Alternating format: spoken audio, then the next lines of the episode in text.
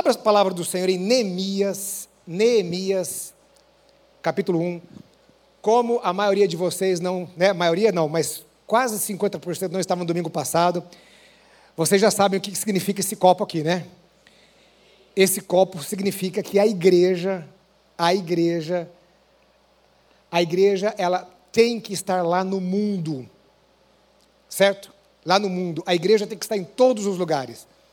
Esse copo foi feito no presídio. Eu estive lá no presídio. E nós vamos entrar nos presídios, estamos entrando nos presídios da nossa cidade. Nós ministramos a crianças, nós ministramos aos presidiários, nós ministramos aos policiais, nós ministramos ao pessoal do exército, porque a igreja é para todos, porque Jesus veio para todos, certo? Então, para que você que, não, que não, não esteve aqui nos últimos dias, eu compartilhei com a igreja, eu falei lá para o diretor do presídio, ele fez um copo e deu para a gente que, estava, que estávamos visitando lá o presídio. Isso aqui foi, é feito lá, numa fábrica lá dentro, ali no presídio José Parada Neto. E eu falei para o diretor assim: eu vou pregar com esse copo. Não vai ter um copo de vidro bonito lá, não. Vai ser esse copo aqui que eu vou pregar. Para que a igreja, todas as vezes que você olhar para esse copo aqui, você vai, você vai se perguntar: o que eu estou fazendo? Porque você é a igreja. O que eu estou fazendo para ser relevante na nossa cidade? Então, todas as vezes que você olhar para esse copo aqui, é isso que você vai se perguntar. E tem muito a ver com aquilo que nós vamos ministrar hoje, aqui no livro de Neemias. Então, olha só, quando o pastor começa a colocar óculos, irmãos, o negócio está feio. Eu falei hoje para a Cris assim, ó, para ler na Bíblia já está ficando, não está muito fácil, né? Vou ter que comprar um iPad, viu? Ah, porque daí você amplia assim e não precisa de usar óculos, né? Neemias capítulo 1, primeiro verso diz assim: Palavras de Neemias, filho de Acalias, no mês de Quisleu, no vigésimo ano, quando eu estava na cidadela de Suzã. Veio Anani, um dos meus irmãos, com alguns homens de Judá. Então lhes perguntei a respeito dos judeus que escaparam e os que sobreviveram ao exílio e a respeito de Jerusalém. E eles me responderam: os restantes, os que sobreviveram ao exílio e se encontram lá na província, estão em grande miséria e humilhação. Algumas versões dizem desprezo. As muralhas de Jerusalém continuam em ruínas, e seus portões foram destruídos pelo fogo. Quando ouvi estas palavras, eu me assentei, chorei e lamentei por alguns dias. Fiquei jejuando e orando diante do Deus dos céus. Queridos, nós, no início deste ano, agora em janeiro, nós estamos numa série de mensagens falando a respeito de que nós somos cooperadores com Deus. Nós cooperamos com Deus na obra que o Senhor está fazendo nesta terra. E a base ah, que nós estamos usando é o livro de Neemias. Ah, Neemias é, é fantástico. Neemias, em primeiro lugar, é um grande manual de liderança. É, talvez um dos. Ah, temos, é, temos Neemias, temos Moisés, temos muitos exemplos, mas Neemias é um dos grandes exemplos. Se você tiver a oportunidade de comparar uma Bíblia do John Maxwell, ah, tem lá os comentários a respeito de liderança no livro de Neemias, ah, são fantásticos, fantásticos, fantásticos. E eu quero iniciar falando a respeito de que ah, o livro de Neemias, ah, ele, ele era na realidade, um livro só com Esdras, por isso que o pastor Samuel citou aqui a respeito de ler os dois livros, mas antes lá da Septuaginta, antes dessas versões, o livro de Neemias e Esdras, eles eram um, um único livro. Inclusive, existe ali umas discussões na ordem cronológica. talvez o livro de Neemias tenha sido antes de Esdras. Então, alguns estudiosos entendem que é, Neemias veio antes de Esdras, outros entendem que Esdras veio antes de Neemias, e alguns entendem que eles eram contemporâneos. Isso não está muito claro, mas isso aqui não é a, a, de suma importância e de relevância. Mas os livros de Esdras e Neemias, eles mostram, eles apresentam a restauração do povo de Israel após 70 anos de cativeiro. Aqui não é exatamente no final dos 70 anos. Ah, este período aqui, ah, eles já estavam voltando do cativeiro, eles já haviam sido liberados ah, pelo Império Persa, porque o Império Babilônico era diferente do Império Persa. O Império Babilônico era o império que pegavam os, os, a, a, a, os, aqueles que foram conquistados e levavam para a Babilônia, certo? Então, há uma transição dos impérios da época. Você sabe que naquela época ah, surgiu o império e, e ele ah, decaía e vinha um outro império não é? e tomava conta do, do poder. Então, nessa, nessa, nesse jogo dos poderes dos impérios, o império persa assume. E o império persa, ele era mais benevolente. Veja, Deus trabalhando. Primeiro, Deus permite um, um império babilônico que tinha um perfil. E era o perfil de correção para o povo de Israel. Então, depois, Deus permite que um outro império surja. Surja o Império Persa, Medo Persa. Um dos grandes reis conhecidos era Ciro. A palavra do Senhor mostra que Ciro era muito benevolente e a, a, a, ele foi usado por Deus, inclusive. muitas vezes a palavra traz Ciro de uma forma assim muito como um homem sendo usado por Deus, mesmo sendo ímpio. Então o povo de Israel começa a voltar e depois de algumas décadas deste povo voltando, dos persas permitindo com que eles voltassem, os persas, inclusive, permitiam que os povos conquistados ah, ah, expressassem as suas religiões, permitindo, inclusive, que voltasse para os povos os objetos, os, os, ah, os objetos sagrados, as relíquias, as riquezas que fossem relacionadas aos templos. Então, veja, olha só que interessante: Deus realizando a sua obra. Deus aquilo que nós não podemos fazer, não é? nós não poderíamos, é, de forma alguma, a, a a, influir nos impérios, Deus vem e Deus vai trabalhando. Um império surge, aí este império ele decai. Então vem outro império surge e Deus vai realizando a sua obra. E neste contexto surge então Neemias. Em primeiro lugar, é, é importante destacarmos o nome de Neemias, o significado deste nome. Neemias significa Yahvé conforta, ou aquele que consola, ou confortador enviado por Deus. Guarde essa informação porque eu vou usar ela lá na conclusão. Neemias significa Yahvé conforta. Ou seja, confortador, um confortador enviado por Deus. Vemos aqui, como já falamos, o processo de reconstrução de Israel após muitas décadas de exílio, depois de muito tempo de exílio. E o livro de Neemias, ele trata a respeito de um relato de uma reconstrução em muitas esferas.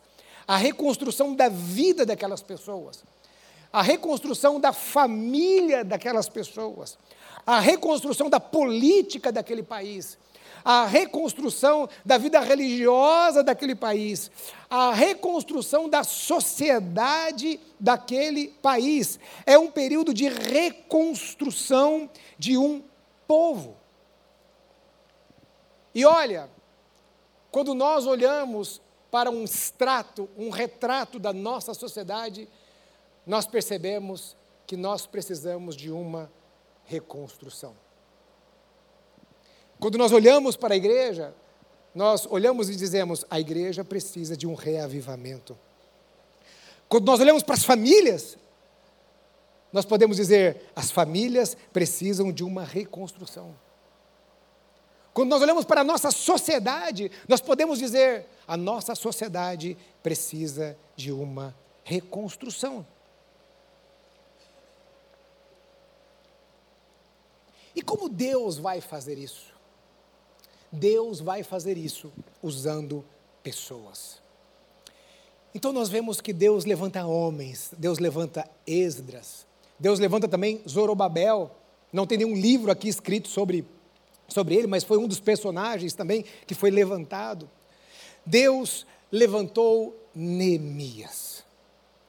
E vamos pensar um pouquinho. Se eu quero ser um cooperador naquilo que Deus está fazendo nesta terra, que características eu preciso ter? Como eu preciso ser? O que tem a ver isso comigo? Então veja, a palavra do Senhor diz que Neemias, ele faz uma pergunta. E uma pergunta bem sincera. E nós vemos que o coração de Neemias era um coração de alguém que estava preocupado com aqueles que estavam sofrendo. Então, quando aqueles que estavam em Jerusalém, alguns que estavam em Jerusalém, chegam até onde Neemias estava, Neemias estava num castelo de inverno do rei. E aí Neemias faz a seguinte pergunta, Neemias não faz a e aí como é que foi a viagem? E aí não sei o que, sabe? Né? Não, a gente ouve falar que... Tá, é, ele não fez uma pergunta aleatória, ele não fez, sabe? Ah, ele foi direto perguntando o seguinte, como está Jerusalém? Como estão as pessoas que estão em Jerusalém? Isso mostra que Neemias estava preocupado com aquelas pessoas. Mostra um coração de alguém que estava preocupado.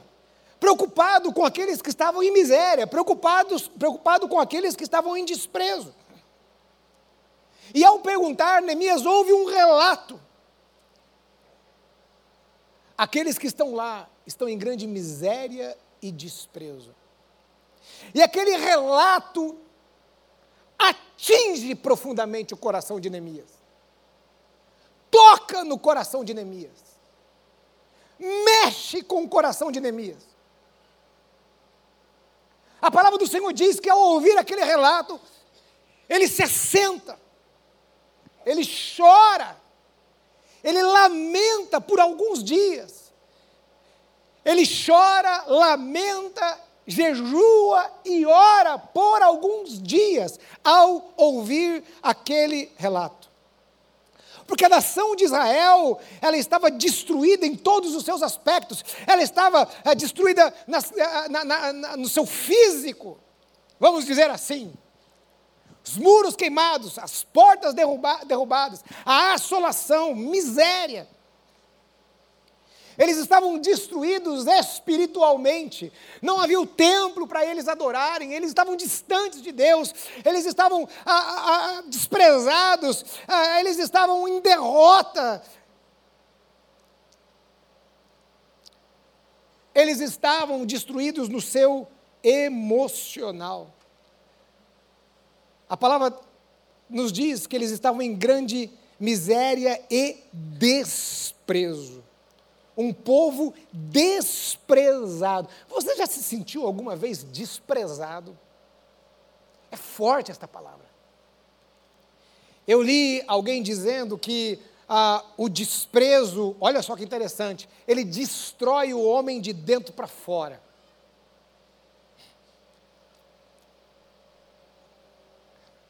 Quantos filhos desprezados pelos pais? O desprezo talvez, o desprezo é, é frio, dói na alma.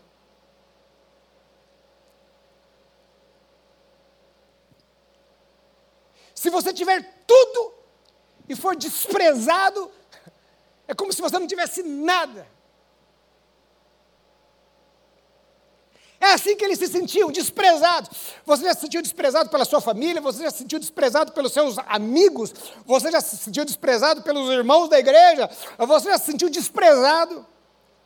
Ninguém se importa com você, você não é relevante para ninguém, ninguém liga para você, ninguém quer saber de você. Eles estavam desprezados. E aquilo toca o coração de Neemias. E eu estava meditando, pensando assim: por que, que Deus despertou Neemias? Quantos outros haviam em Jerusalém? Quantos outros haviam lá na corte? Quantos outros judeus?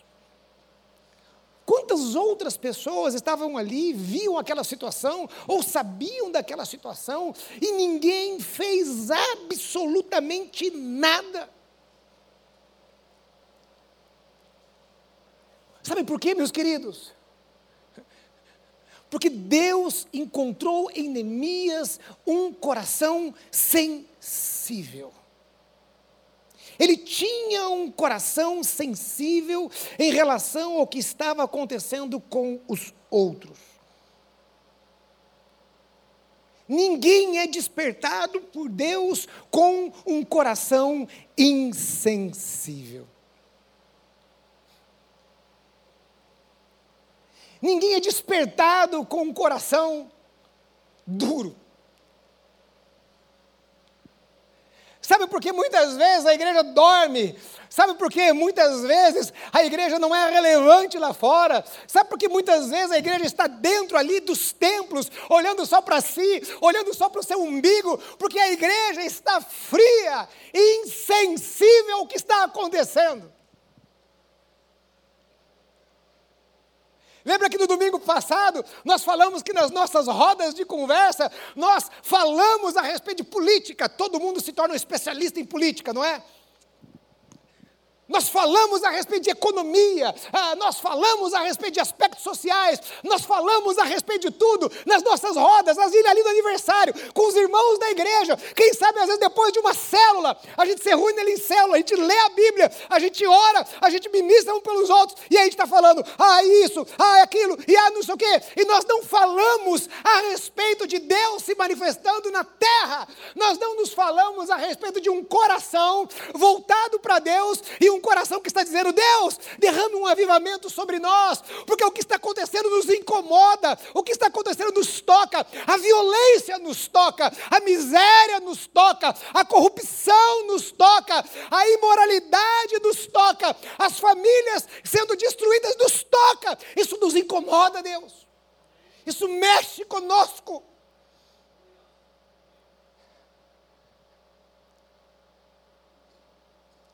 Nós olhamos a televisão, vemos as notícias e nós ficamos irados.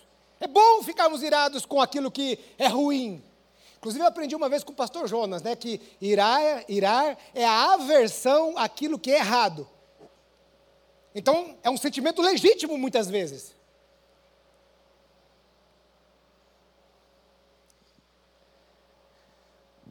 Nós ficamos irados, mas na segunda-feira nós estamos correndo atrás do nosso. No final de semana, nós estamos preocupados no restaurante que vamos almoçar com a nossa família, no lugar em que vamos descansar. Nós estamos lá procurando lugares novos para conhecer, viagens para fazer.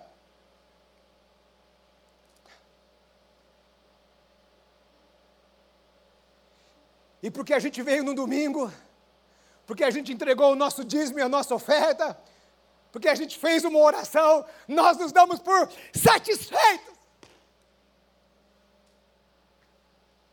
Não nos toca.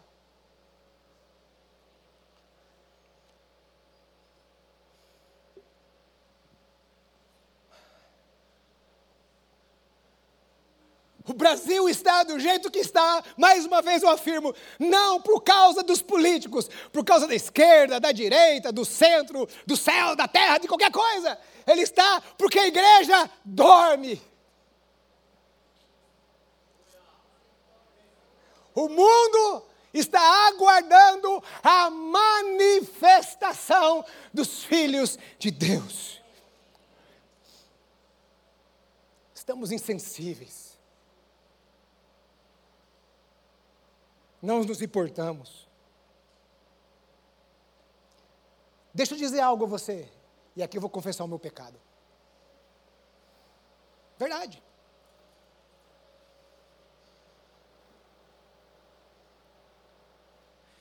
Se eu perguntar aqui, quantos estão cansados da violência? Né? Nós estamos cansados da violência, não é verdade? Quantos aqui de nós não tivemos o seguinte sentimento? Ao ver um bandido morto, a gente não se importar.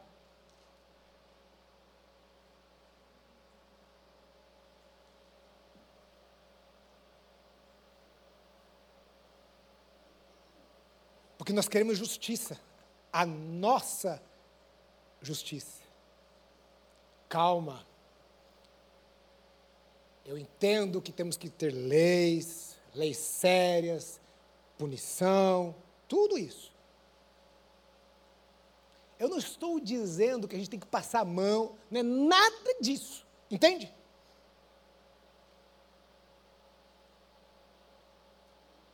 Mas por um outro lado, a gente bater palma, ah, mais um que morreu, é um a menos. Como Deus olha para isso? Você já fez essa pergunta?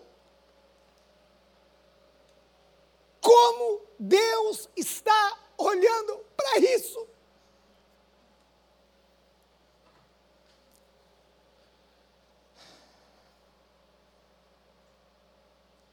Eu fiquei perguntando por que Neemias e não outros. É possível chegar a algumas conclusões.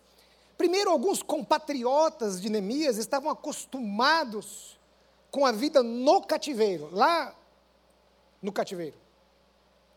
Porque para muitos não é ruim, não era ruim. A vida de Neemias era uma vida boa. Ele era copeiro do rei. Havia muitos escravos. É, assim, é, a, se você estudar a história, tem muitos conceitos a respeito de escravidão que você precisa entender, que a gente só conhece aquela escravidão que o Brasil aqui enfrentou, certo? Mas naquela época, a escravidão era diferente. A escravidão ela não era racial. Não era racial. Por exemplo, os germânicos, que são hoje os alemães, eles foram escravos de Roma. Então era gente de olho azul, escravo, sabia disso? A escravidão era pelas guerras. Então, quando um povo conquistava um outro povo, eles formavam ali escravos.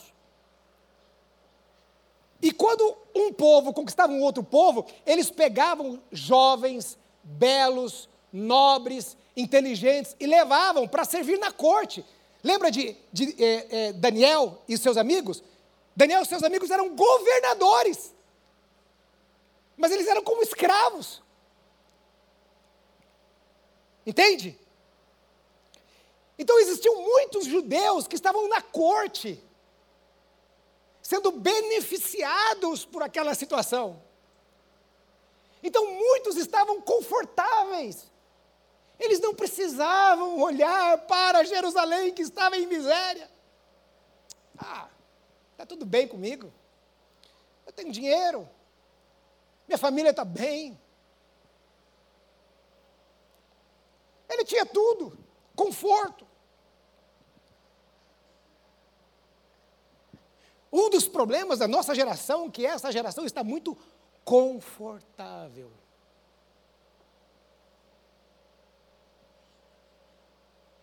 Muito confortável. Desde casa, né? A gente faz tudo pelos filhos. Ai, filhinho é isso. Ah, filhinho não sei o quê. Ah, a gente mima, né? Coloca na boca. Não tem dificuldade.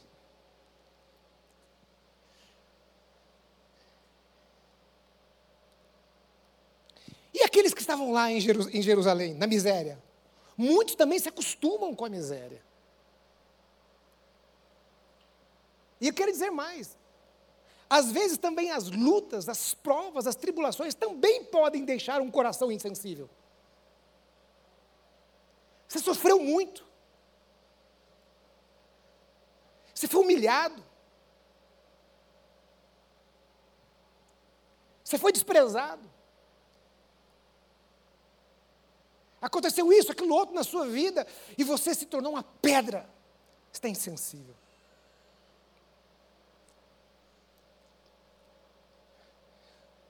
Como o coração está insensível.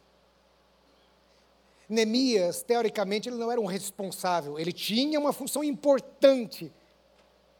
Ele era copeiro do rei, era uma pessoa próxima do rei. Ele bebia e comia a comida do rei antes que o rei comesse, por causa do risco de envenenamento. Ele tinha uma, uma relação muito próxima, mas ele não era um guerreiro. Talvez ele pudesse olhar e dizer assim: Isso não é minha obrigação. Isso aí é obrigação do pastor, é obrigação do missionário, é obrigação do líder de célula, é obrigação de fulano, de cicano, de beltrano, quando Deus está olhando e dizer assim: esta é a obrigação da igreja. Todos aqueles que foram lavados e remidos pelo sangue do Cordeiro. Alguém aqui foi lavado e remido pelo sangue do Cordeiro? Alguém aqui foi alcançado pelo Senhor? Se você foi alcançado pelo Senhor, você faz parte da igreja, o corpo de Cristo. E se você faz parte do corpo de Cristo,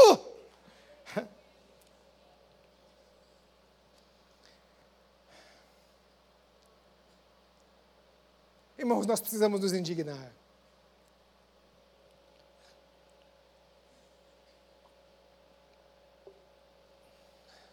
Irmãos, o que acontece lá fora precisa causar algo aqui.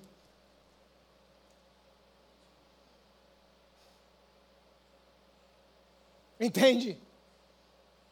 O que acontece lá precisa trazer algum tipo de descontentamento santo.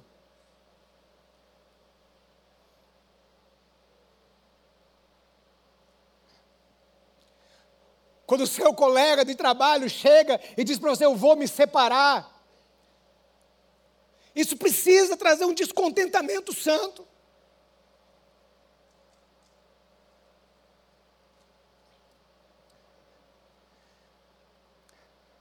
Deus levantou Neemias porque Neemias tinha um coração sensível.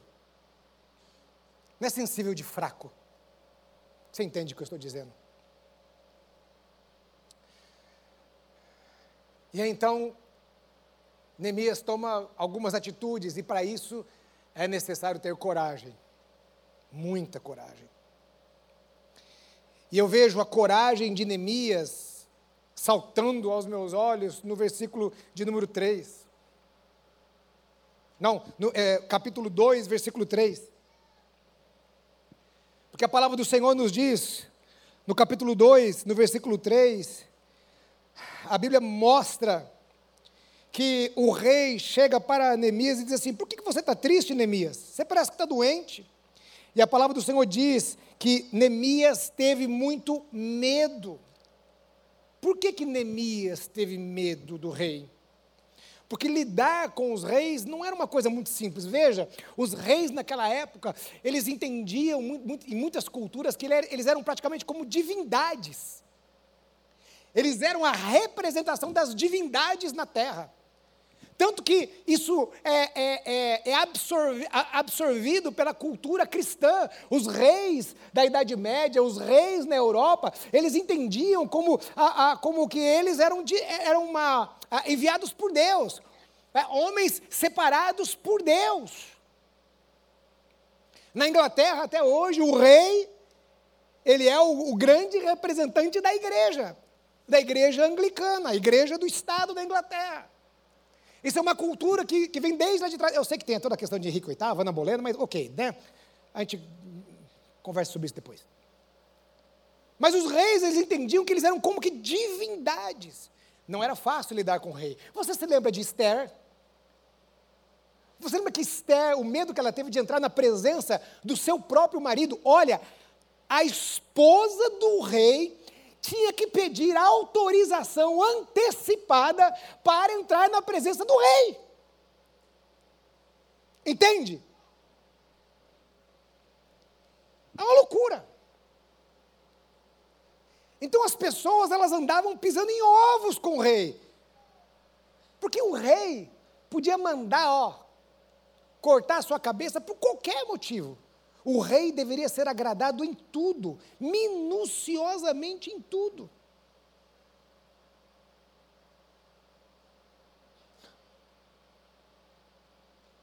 Neemias ele deixa transparecer o incômodo. E quando o rei pergunta para ele, ele teve medo, mas ele teve coragem. Coragem.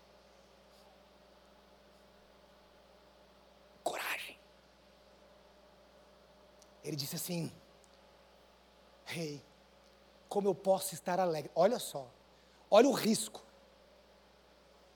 O rei poderia fazer muita coisa, muita coisa com ele. O rei poderia falar assim: como assim você está preocupado com eles? Eu sou o rei, você serve o rei. Você não deveria estar triste por servir o rei, por estar aqui na minha presença. Não deveria haver tristeza no seu coração. Mas ele vira e fala assim: como eu posso estar alegre, sendo que os meus irmãos estão em miséria, estão em desprezo?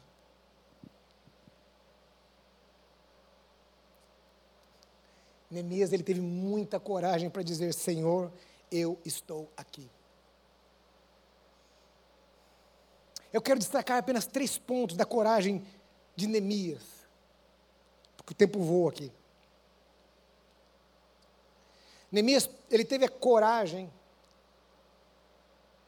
em primeiro lugar, de enfrentar o rei, abrindo aquilo para o rei. Em segundo lugar, ele teve a coragem de sair da sua zona de conforto para ir para uma zona de conflito. Haveria inimigos. Quem quer ir para o conflito? Ele teve a coragem de sair da zona de conforto para ir para uma zona de conflito, que ele sabia que ele ia enfrentar. Ele poderia encontrar conflitos internos com seus próprios ali irmãos judeus, ah, conflitos externos com os governadores, como ele enfrentou com Sambalat e Tobias. Em terceiro lugar, ele teve a coragem de sair da sua zona de conforto para ir para uma zona de desconforto.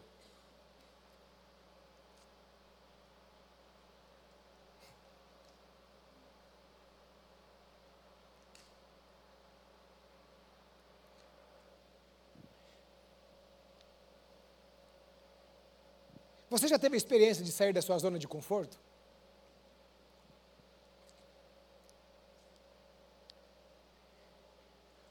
Irmãos, deixa eu dizer algo a você. Hoje eu estou aqui, né, numa igreja grande, e o pastor Jonas sabe muito bem disso. E os pastores aqui também sabem, porque todos eles foram chamados nesse tipo de contexto. Hoje na igreja, ó, estou aqui, né? Estou bem vestido, certo? Bem alimentado, devia até ter um pouquinho mais magrinho. Não é? Eu fui chamado para o ministério quando eu tinha 19 anos de idade. Eu fui para Belo Horizonte com 20.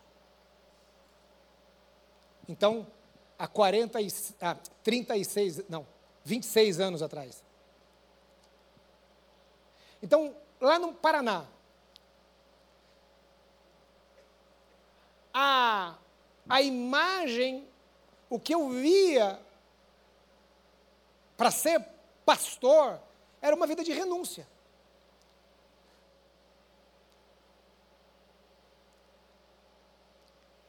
Eu vi muito pastor pastando perrengue. Eu não passei os perrengues que o pastor Jonas passou quando foi para o seminário.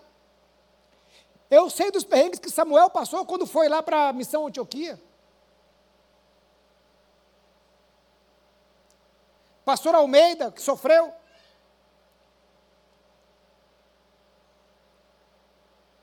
Quando eu disse sim, não foi assim, ah, eu vou ter uma vida. Eu sabia, é assim, eu estou abrindo mão dos meus sonhos. Eu lembro do dia que eu saí de Maringá. Porque Deus usou esse homem aqui para, ó, ele usou uns argumentos, irmãos, que olha, eu não queria sair de Maringá. Irmãos, Maringá ano de 2023 foi eleito a melhor cidade do Brasil para se morar e viver. Depois você procura lá no Google lá. Cidadão, irmãos. Minha família lá.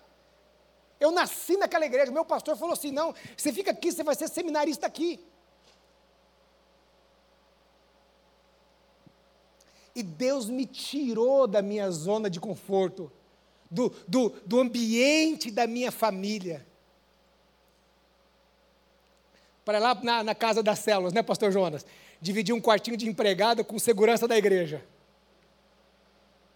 Eram dois metros quadrados. e eu dividia aqui esses dois metros quadrados com, com segurança da igreja.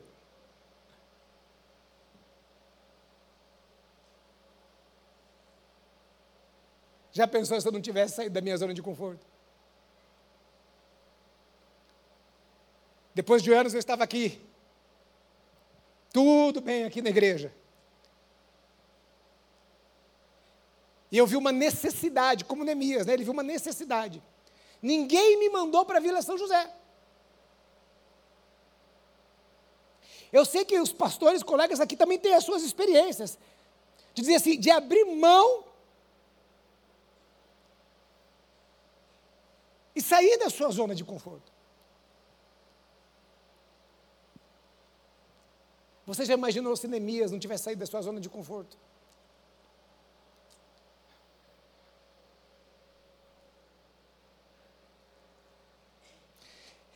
Eu louvo a Deus por muitos irmãos aqui, que estão servindo ao Senhor de todo o seu coração.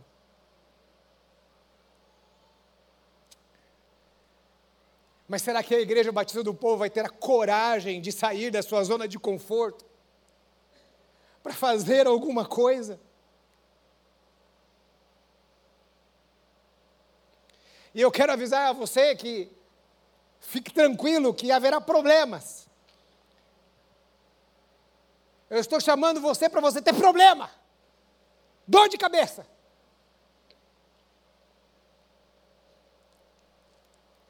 Eu estou te chamando para você enfrentar opositores. Porque a obra de Deus não é uma colônia de férias. Muita gente acha que ao fazer a obra de Deus ele vai estar imune, que Deus vai o proteger de tudo.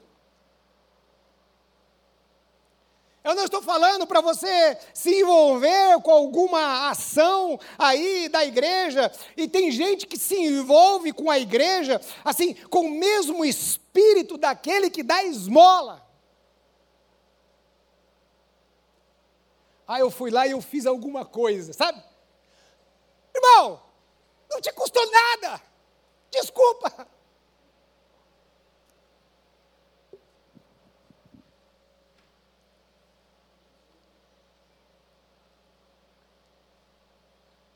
E agora eu não estou falando de dinheiro, mas eu estou falando assim: até quando nós vamos dar esmolas para Deus?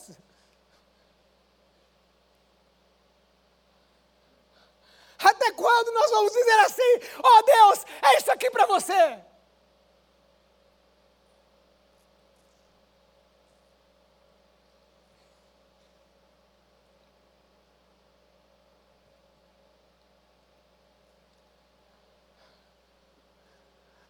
Quando nós vamos fazer coisas que não nos custa nada?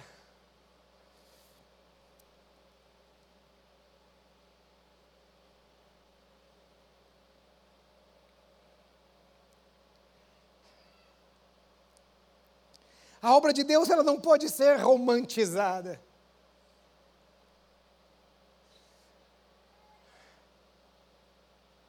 Ninguém falou que a obra de Deus seria fácil. Jesus enfrentou oposição. Seus discípulos foram mortos, alguns crucificados, degolados, enforcados. Olha que maravilha! Para que nós estivéssemos aqui hoje. A igreja primitiva foi perseguida. E o que nós vamos esperar do mundo? Você acha que você falar do amor de Deus, você vai encontrar ali os seus amigos do trabalho todos batendo palma para você? Não, muita gente vai te criticar. Muita gente não vai querer almoçar com você. Talvez alguns vão te desprezar. Quem sabe alguns te perseguir.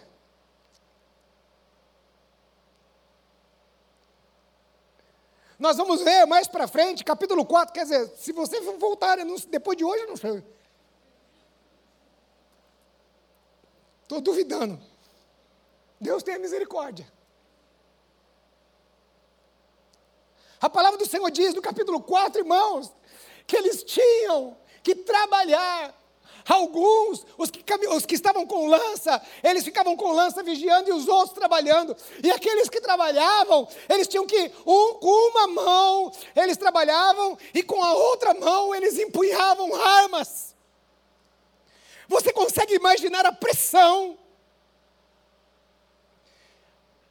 A vida é difícil, dizendo assim, além de eu ter que reconstruir, que não era fácil reconstruir, o texto usado pelo pastor Samuel a respeito dos, a, a, dos mais velhos e os mais jovens está relacionado com o texto de Ageu.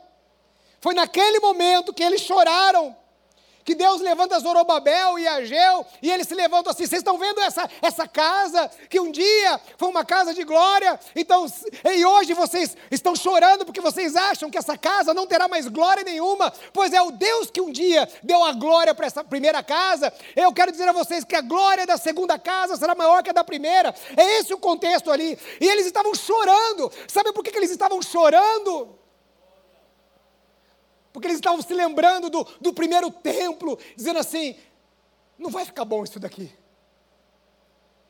É difícil reconstruir.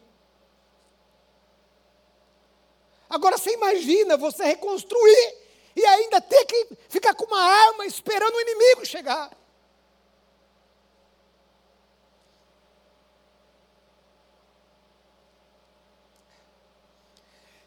Eu não estou dizendo que você tem que vender tudo e vir para a igreja, ir para missões, não é isso que eu estou te dizendo. Mas eu estou dizendo aqui hoje, nesta manhã, será que Deus não pode levantar aqui Neemias, consoladores para este tempo? Homens e mulheres que trazem alívio, que trazem conforto, que trazem consolo para uma geração que está perdida.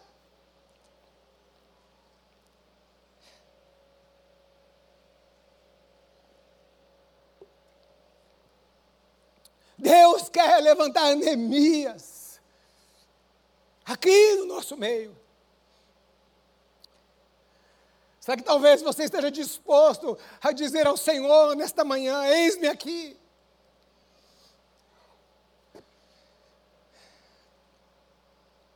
E por último, eu quero dizer: somos cooperadores. Nós vemos em todo esse processo a mão de Deus. Primeiro ele toca o coração de Neemias. Depois nós vemos Deus tocando o coração do rei, o rei se inclina, permite Neemias ir. Nós vemos que Deus toca no coração do rei e atende o pedido de Neemias. Neemias pede cartas para que ele tivesse passagem segura. Ele pede para que a, a, ele pudesse ter madeira, a, para que o chefe da, daquela região cedesse madeira para ele poder usar na reconstrução. Nós vemos em todo o processo Deus agindo. E Neemias, ele era um cooperador. Sabe o que nós somos, irmãos? Servos, servos de Deus. Um servo, ele tem a, a, é a obrigação dele servir a Deus, ao seu Senhor. Nós somos servos. Neemias não era uma estrela, Neemias não era um popstar. Não existe popstar na igreja, irmãos. Não existe ungidão, ah, não existe a estrela incandescente que aparece. Quando você vê um lugar em que o líder, ah, tudo é, por, é através da unção dele, fuja, isso é do diabo. Nós somos cooperadores. Cooperadores. Quem faz a obra é Ele, o poder é dele, a graça é dele. Foi Cristo que morreu na cruz do Calvário. E se não fosse a sua graça, estávamos mortos no inferno. A graça dele nos alcançou. E hoje ele está dizendo: será que talvez eu não possa encontrar aqui Neemias?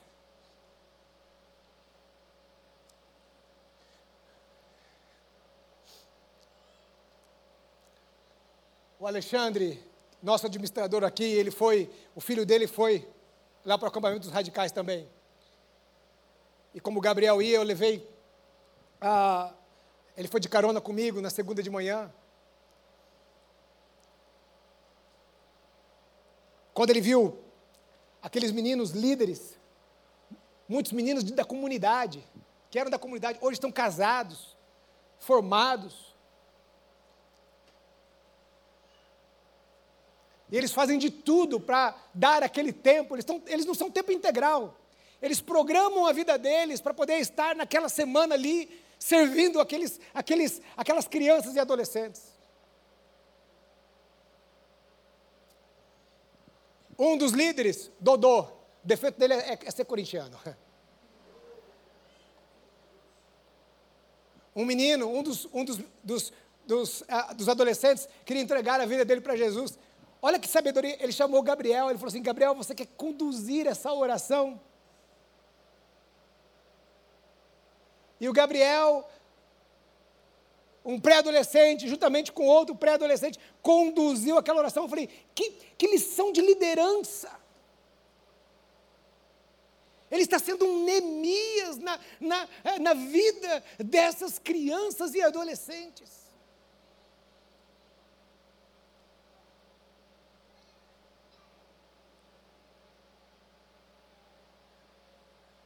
todos os pastores, todas as pessoas envolvidas, do criativo, a, a, diáconos, a mídia, os líderes de célula, todos nós aqui somos servos cooperadores de Deus. Cada um tem uma função diferente. Um tem que liderar, um tem que fazer aquilo outro, um tem que não sei o quê, mas todos nós somos servos cooperadores.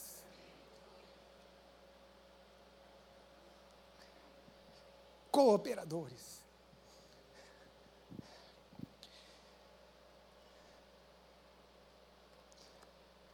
Nós vamos concluir.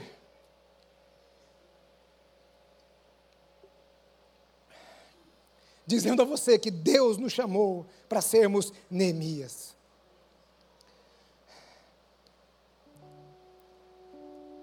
Neemias fez uma pergunta.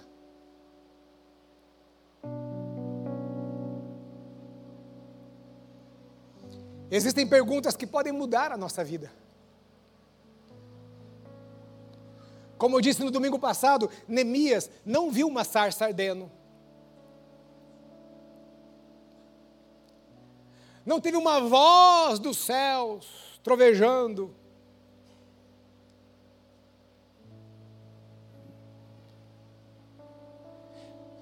Talvez você esteja esperando uma voz de Deus filho. Talvez você esteja esperando uma sarça ardendo.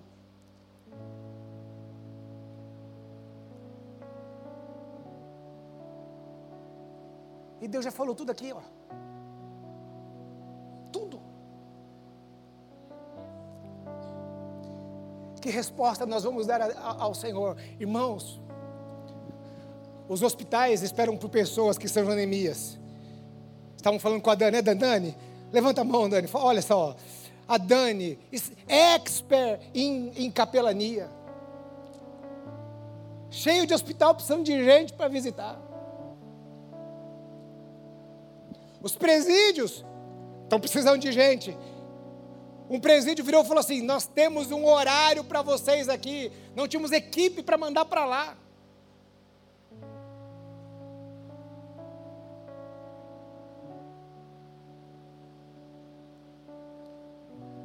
Os moradores de rua, precisamos de homens para ir nas nossas casas, discipular aqueles homens ali, ministrar ao coração daqueles homens, ir na rua.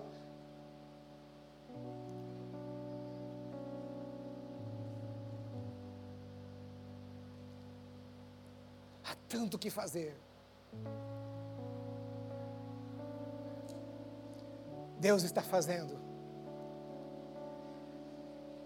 E eu espero que Deus não olhe para nós e diga assim: já que vocês não falam, eu vou ter que levantar pedras para clamarem.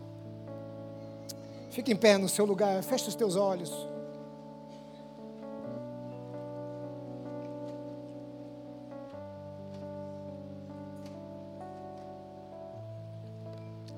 Feche os teus olhos onde você está.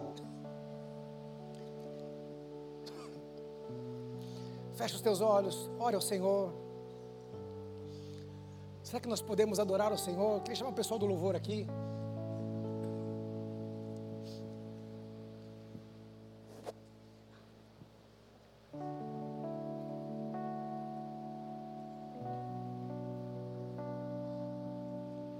Espera só um minutinho, irmãos. Não é, é que não foi programado, sabe? E é, dessa vez não é corinho não, tá? Do cantor cristão.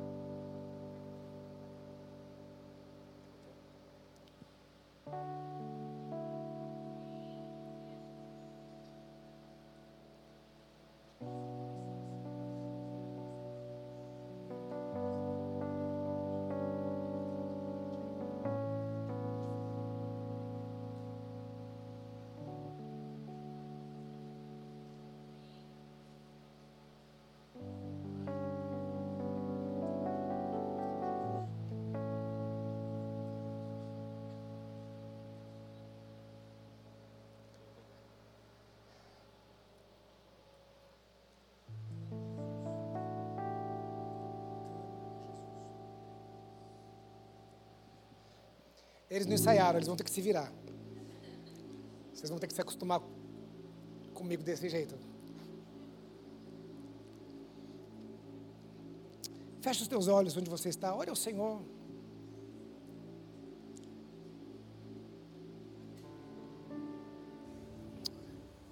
Olha o Senhor. De olhos fechados.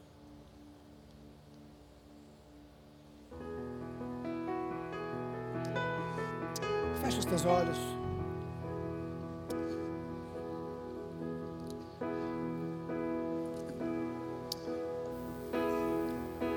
Jesus, quero declarar teu nome sobre toda mente e coração. Pois sei que existe paz em tua presença Jesus é a esperança desse mundo. Jesus, quero declarar teu nome, quebrando os vícios dessa geração.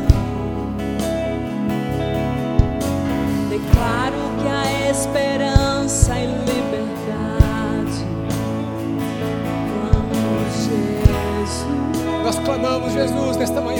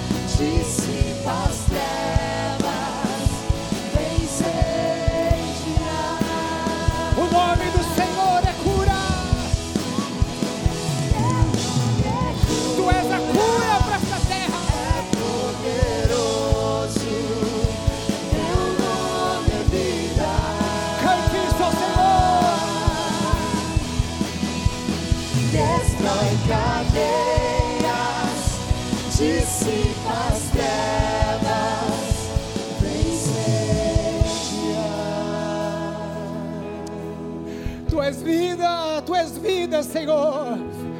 Tu és a vida, tu és a vida, tu és a vida, Senhor.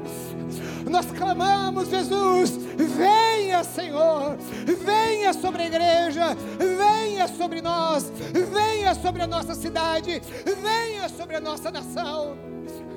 Só Jesus é a cura, Jesus é a esperança para este mundo. Senhor, levante-nos, ó oh Deus como Neemias neste lugar, Senhor. Levante-nos como Neemias, para levarmos a esperança, Senhor. A esperança para aquele que chora, a esperança para aquele que sofre, a esperança para aquele que agora mesmo se acha em miséria e desprezo, Senhor. Clamamos ao Senhor, Pai porque só o Senhor é a vida, Senhor. Tu és a vida. Nesta manhã, de olhos fechados, como você está. Quem sabe você entrou aqui e você não tem experimentado desta vida.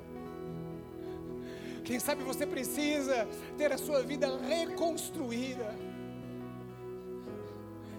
Quem sabe você entrou aqui sem esperança eu não sei como está o seu coração, a sua vida, o Senhor sabe.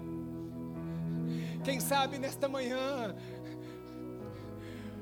em vez de fazer uma pergunta, você vai responder a uma pergunta do Senhor.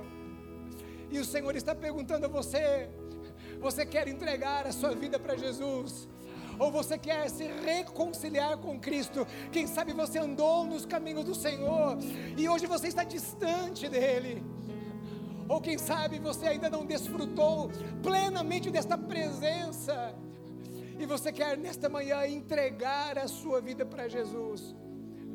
Então, nesta hora, neste momento, se você, aí onde você está, no seu lugar, enquanto todos estão orando de olhos fechados, se você deseja entregar a sua vida para Jesus, ou se você deseja se reconciliar com Cristo nesta manhã, aí onde você está, enquanto todos estão de olhos fechados, eu queria que você levantasse uma de suas mãos, dizendo assim: Eu quero entregar a minha vida para Jesus, ou eu quero me reconciliar com Cristo, porque nós vamos orar por você nesta manhã. Há pessoas, levante bem alto uma de suas mãos em nome de Jesus.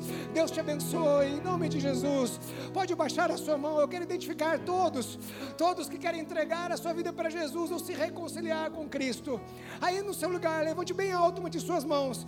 Eu quero identificar você a mais pessoas, Há mais pessoas lá na galeria. Deus abençoe, meu querido. Pode baixar a sua mão. Se há mais alguém, levante bem alto. Eu quero, eu quero identificar você. Há mais pessoas. Levante bem alto para que eu possa ver, em nome de Jesus. Em nome de Jesus, em nome de Jesus, eu quero pedir, ah, você que levantou a sua mão, por favor, saia do seu lugar e venha até aqui, porque eu quero orar com você. Por favor, tenha esta coragem, assim como, assim como Neemias, lá da galeria, eu vou esperar você. E se, se mais alguém deseja sair do seu lugar, vim aqui na frente entregar a sua vida para Jesus, ou se reconciliar. Você já andou nos caminhos do Senhor, frequentou uma igreja, saia do seu lugar e vem aqui na frente. Nós vamos orar com você nesta hora, em nome de Jesus. O Senhor quer, quer reconstruir a sua vida. Por mais que você olhe você veja apenas destroços, Ele é especialista em reconstruir tudo.